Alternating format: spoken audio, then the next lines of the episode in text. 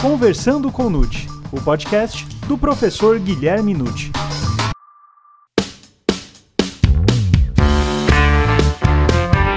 Olá, sejam bem-vindos a mais um Conversando com Nute. Este episódio é a primeira parte do tema Tráfico de Drogas. Meu nome é Gustavo Rodrigues e estamos começando agora o Conversando com Nute, o podcast do professor Guilherme Nute.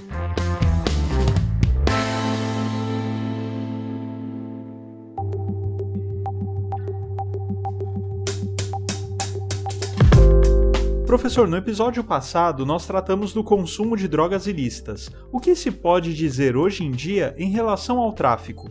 Em relação ao tráfico, nós temos como primeira colocação uma situação que eu diria desastrosa para os julgamentos do Poder Judiciário na medida em que há um volume imenso de casos criminais envolvendo tráfico de drogas hoje em dia. É uma verdadeira praga, não é? Eu acredito que pelo menos 50% do volume de julgamentos em grau de recurso dos tribunais brasileiros se concentram no tráfico de entorpecentes. E aí surgem inúmeras questões, né? Alguns dizem que tem que descriminalizar a droga, outros dizem que precisa regularizar a venda, outros dizem que tem que liberar o consumo, mas com regulação, e cada um opina de um jeito. Agora, o que nós temos na verdade é a proibição, a lei é? O crime está aí em vigor e nós não podemos alterá-lo. Existe o artigo 33, fala do tráfico, e o tráfico hoje é um crime muito frequente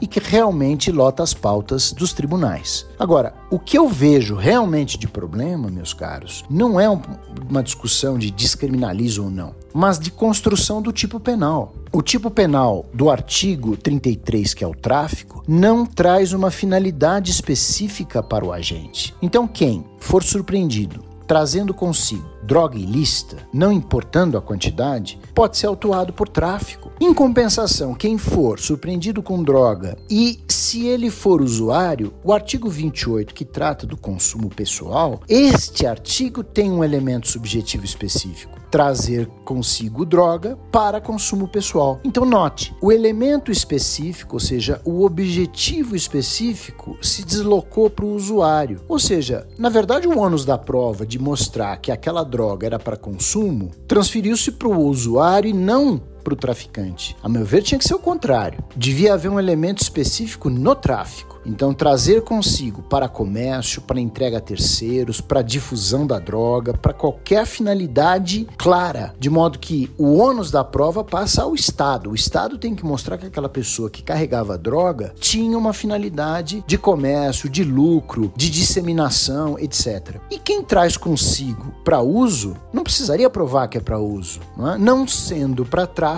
automaticamente cairia no uso. E o que se fez no Brasil foi o contrário. Jogou-se o elemento específico na mão do usuário e deixou-se o tráfico com um elemento geral, trazer consigo droga. Ponto final. Então, isto aumenta a autuação por tráfico e diminui a autuação por uso de droga. Daí porque o elevadíssimo número de, de traficantes a que acabam condenados na justiça e que, a meu ver, muitos deles são usuários e não traficantes.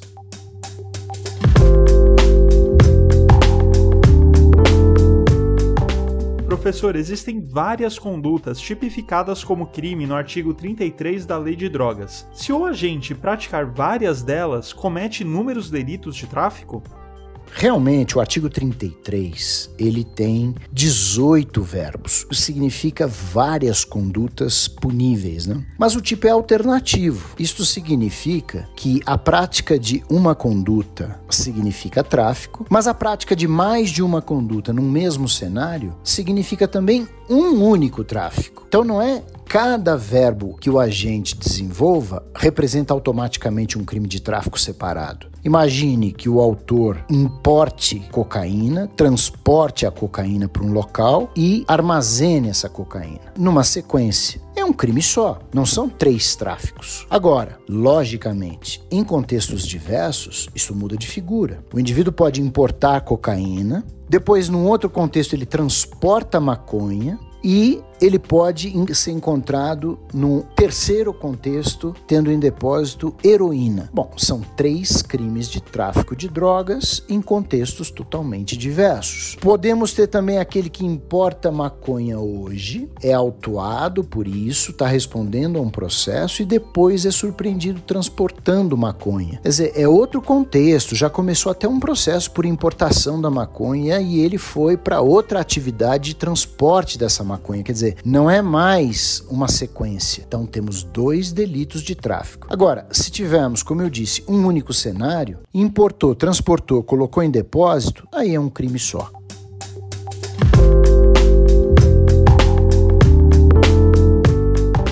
Professor, conceitua-se o crime de tráfico de drogas como instantâneo ou permanente? E quais as consequências dessa classificação?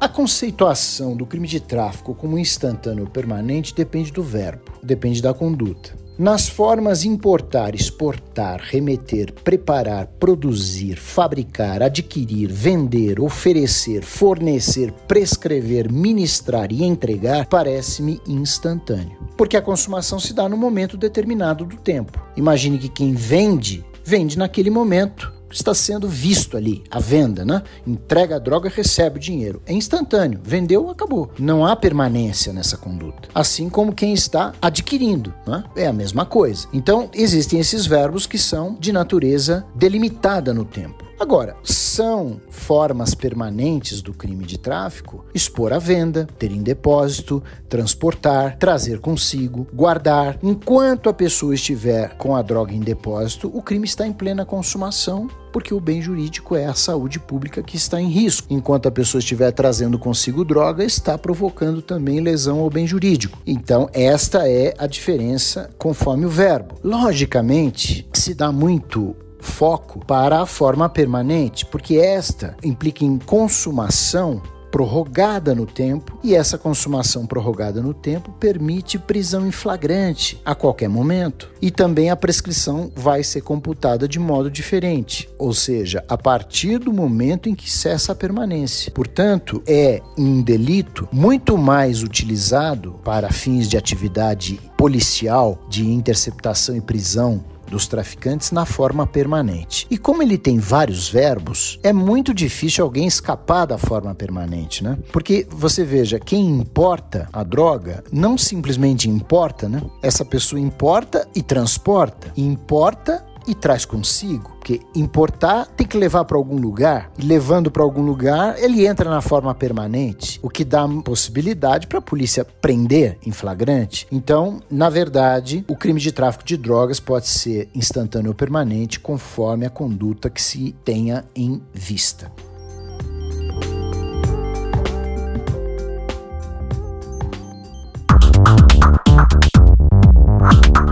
Professor, pode-se então invadir domicílio e fazer revista pessoal sem mandado do juiz?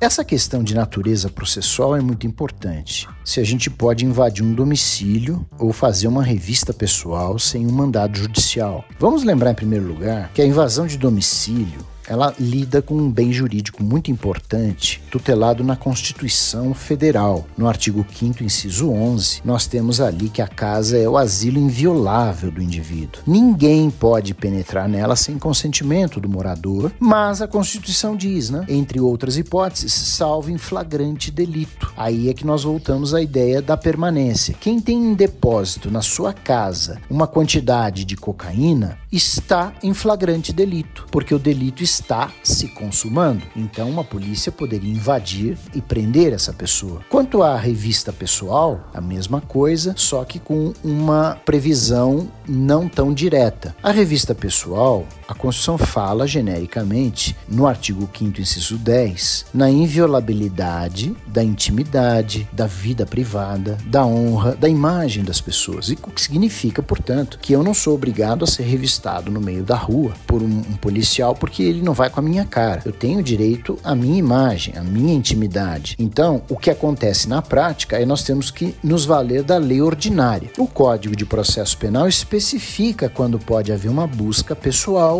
sem mandado judicial. No artigo 240, parágrafo 2 do Código de Processo Penal, você encontra ali que pode haver uma busca pessoal quando houver fundada suspeita que alguém tenha consigo qualquer elemento comprobatório da prática de um crime qualquer elemento que possa provar a materialidade de um crime. O que significa, portanto, quem tem consigo cocaína tem consigo o elemento para provar o tráfico de drogas ou mesmo o uso de droga. Então pode sim, havendo suspeita, devido a encontrado na boca do fumo, altas horas da noite, é? numa atitude suspeita fazendo uma transação, o policial aborda e faz uma revista pessoal sem problema nenhum, sem mandado do juiz. Isso daí realmente é perfeitamente admissível. Mas como a polícia consegue saber se há drogas em um domicílio ou se alguém carrega drogas? Se invadir e não houver drogas configura crime, professor? De fato, o que tem dado margem à discussão hoje é que muitas vezes a polícia invade um domicílio por denúncia anônima e não tem nenhum elemento prévio para justificar essa invasão. Então nós já tivemos até decisão do Supremo Tribunal Federal dizendo que denúncia anônima não autoriza a invasão de um domicílio, mesmo em caso de crime permanente como é o tráfico de drogas. Pessoalmente, eu acho que a questão não deveria ser levada por esse lado. Eu acredito o seguinte: o policial bem formado, o policial que quer agir de uma maneira lícita, correta, sem risco inclusive para si mesmo, ele deve fazer uma investigação prévia ele deve ter alguns elementos probatórios, uma testemunha, um informante, alguma coisa que dê solidez àquela invasão de um domicílio sem mandado judicial, para depois mostrar isso. Olha, eu invadi porque essa testemunha disse que ali se pratica tráfico. É? E encontrar lá dentro droga. Vamos ser bem precisos, porque também se invadir a casa de alguém e não encontrar nada, vai constituir abuso de autoridade. Por quê? Porque ou você invade sem mandado judicial e encontra alguma coisa para lavrar o flagrante, validando a sua invasão, ou então, em caso de dúvida, é melhor ir ao juiz, falar: olha, essa testemunha aqui está dizendo que tem tráfico lá, mas eu não tenho certeza. Vamos expedir um mandado judicial? O juiz pode expedir, aí o indivíduo entra. Se não encontrar nada, a invasão foi legalizada pelo juiz. Se encontrar, lavra o auto de prisão em flagrante. Então, o que eu quis dizer com a denúncia anônima é o seguinte: acho perigoso. Não diria que, havendo uma denúncia anônima, invadindo, encontrando droga, não não se poderia lavrar o auto de flagrante. Acho que pode, porque o crime é permanente, ali tem o crime acontecendo, validou, na hipótese constitucional, a invasão. Mas é uma denúncia anônima, invadiu, não encontrou nada, vai responder por abuso de autoridade. A nova lei de abuso, inclusive, fala claramente, no artigo 22, invadir ou entrar né, clandestino ou astuciosamente, ou a revelia da vontade do ocupante do imóvel, ou nele permanecer sem autorização judicial ou fora das condições estabelecidas em lei e, naturalmente, é? o parágrafo 2, repetindo a Constituição, diz que não haverá crime nesta invasão em caso de situação de flagrante delito. Por isso que eu digo e repito: se a polícia arriscar entrar e não encontrar nada, abuso de autoridade. Se a polícia não quer arriscar, mandado judicial. Então, são duas hipóteses. Não acredito simplesmente que uma denúncia anônima, quando se invade e encontra a droga, invalide aquela prisão em flagrante. No entanto, meus amigos, essa é uma questão muito difícil porque tem um ponto aí que é impossível deixar de ser abordado. Policiais invadem um local com uma denúncia anônima e não encontram nada. Sabem que vão responder por abuso de autoridade. Então, pode haver ali aquela colocação indevida de uma droga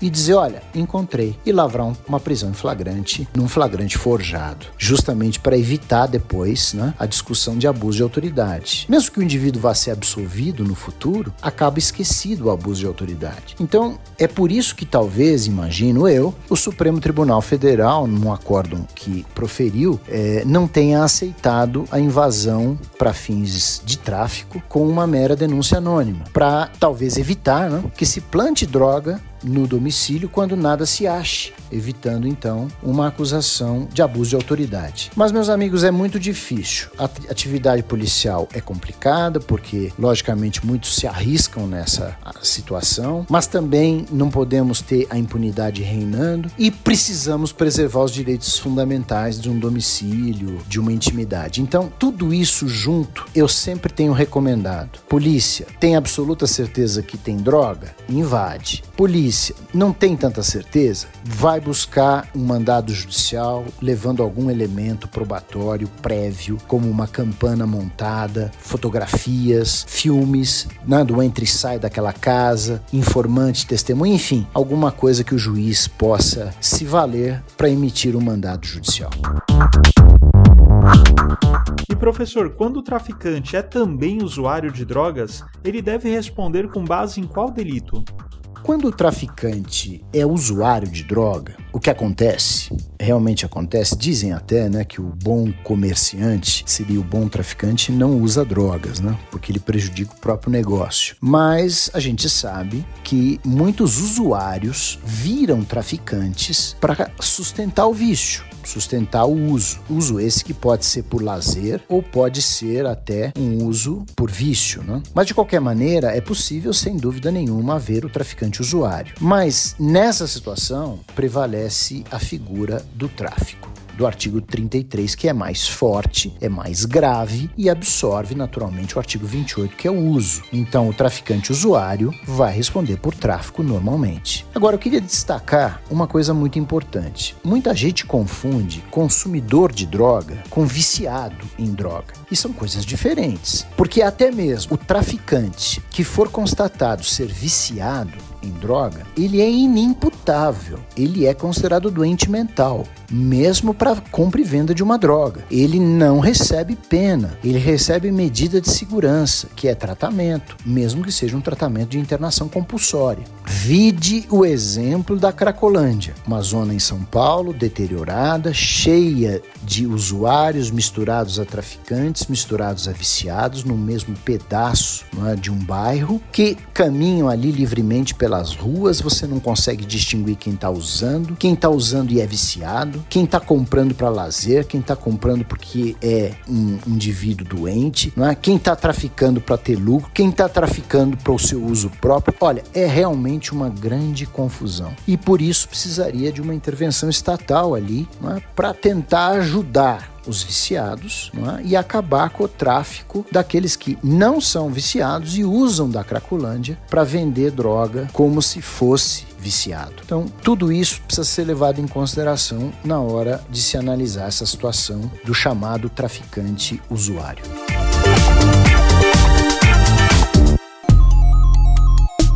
Bom, professor, última pergunta dessa nossa primeira parte sobre tráfico de drogas e, como é de costume, a última pergunta é sempre a mais polêmica. Para a prova do tráfico de drogas, admite-se somente o depoimento dos policiais que efetuaram a prisão do acusado? Parece mesmo, não é que as derradeiras perguntas que você me faz são as mais polêmicas. Mas esta é outra. O depoimento de policiais exclusivamente considerados para a condenação de alguém por tráfico de drogas. Por que, que se faz essa discussão? Por uma razão muito simples, né? Quem prende uma pessoa, é? e os policiais que prenderam o traficante, têm interesse que ele seja condenado, até porque se ele for absolvido e o juiz disser que não houve tráfico, então aquela prisão foi abusiva. Quer dizer, vai sobrar para os policiais que vão responder por abuso de autoridade. Então é natural a gente entender que há essa polêmica. Quem faz a prisão, como regra, tem interesse na condenação para se garantir. Né? para mostrar que agiu corretamente, para mostrar naturalmente ser uma prisão correta. Então o que aconteceu no passado quando a lei de drogas de 1976 foi editada, emergiu aí uma corrente jurisprudencial nos anos 80 que não admitiu depoimento puro e simples de policiais para condenação de tráfico. E havia muitas absolvições nesse sentido. Ah, só existe depoimento policial. Absolve. Com o passar do tempo, isso daí evidentemente se alterou e com razão, porque as próprias corporações reclamaram com muita justiça. Quer dizer, se o artigo 202 do Código Código de Processo Penal diz que toda pessoa pode ser testemunha, Ora, o policial é pessoa, então ele pode ser testemunha. É muito difícil você dizer é, que dois, três policiais fizeram uma prisão, um é o condutor e primeira testemunha, os outros dois funcionam como testemunhas, mas nenhum desses depoimentos presta. Então significaria dizer que toda pessoa pode ser testemunha, menos se ela for policial, o que não está certo, não bate com o rigor da lei. Entretanto, o que temos hoje? Hoje nós temos uma jurisprudência consolidada, inclusive nos tribunais superiores, de que que depoimentos de policiais são sim aceitos para a prova do tráfico, mesmo que eles sejam depoimentos exclusivos, não existam outros. Eu abro uma cautela nessa ótica e procuro agir dessa forma. Por vezes, meus caros, nós vemos, e é uma exceção, mas nem todos os policiais agem de maneira honesta. Às vezes, por perseguição ou por outras razões, acabam prendendo uma pessoa e plantando uma droga. Prendem essa pessoa por tráfico. A gente percebe muitas vezes que quando isso ocorre, o próprio indivíduo que foi preso num flagrante forjado já sai gritando a respeito. Ele já chega para o delegado dizendo que houve uma fraude, que, aquilo foi montado, que aquilo é forjado. Ele já fala logo, ele abre mão do direito ao silêncio e bota a boca no trombone. Né? Ele já reclama e isso fica constando. E aí você começa a ficar com a pulga atrás da orelha. Quer dizer, você veja, tem o depoimento do preso né, dizendo que foi forjado. Aí você tem, por exemplo, só dois policiais. Um local onde foi feita a prisão havia outras pessoas passando. E aí você tem que perguntar para os policiais, falar, mas por que que nesse local, a essa hora do dia, movimentado, não tem ninguém mais para servir de testemunha, nem da apreensão de uma droga, é muito difícil, né? É, fica esquisita realmente a situação. Então é preciso ponderar com muita cautela. Eu já tive caso em que aconteceu justamente isso. O indivíduo disse que estava sendo perseguido por um determinado policial que não ia com a cara dele, e quando ele entrou em livramento condicional, o policial se desentendeu com ele, disse que ia prejudicá-lo, e num belo dia realmente o prendeu em flagrante plantando droga, segundo ele disse, e foi o processo a juízo como tráfico. Se você analisar o depoimento, que agora por mídia fica até mais fácil para o juiz ver né, a narrativa da testemunha, se você observar o depoimento claudicante do policial, cheio de contradições, e o interrogatório do acusado muito assim firme, né, muito coerente, realmente a dúvida vem e ela vem muito forte. E a gente precisa usar o princípio constitucional do indúbio pro réu. E nesse caso específico, em dúvida que fiquei, preferi absolver o acusado porque não senti firmeza no depoimento daqueles dois policiais é? que estavam realmente de maneira contraditória expondo os fatos. Mas vejam, isso é uma exceção, não é uma regra. Sei que a maioria dos policiais trabalha seriamente e é preciso considerar sim o depoimento da polícia como válido para uma eventual condenação.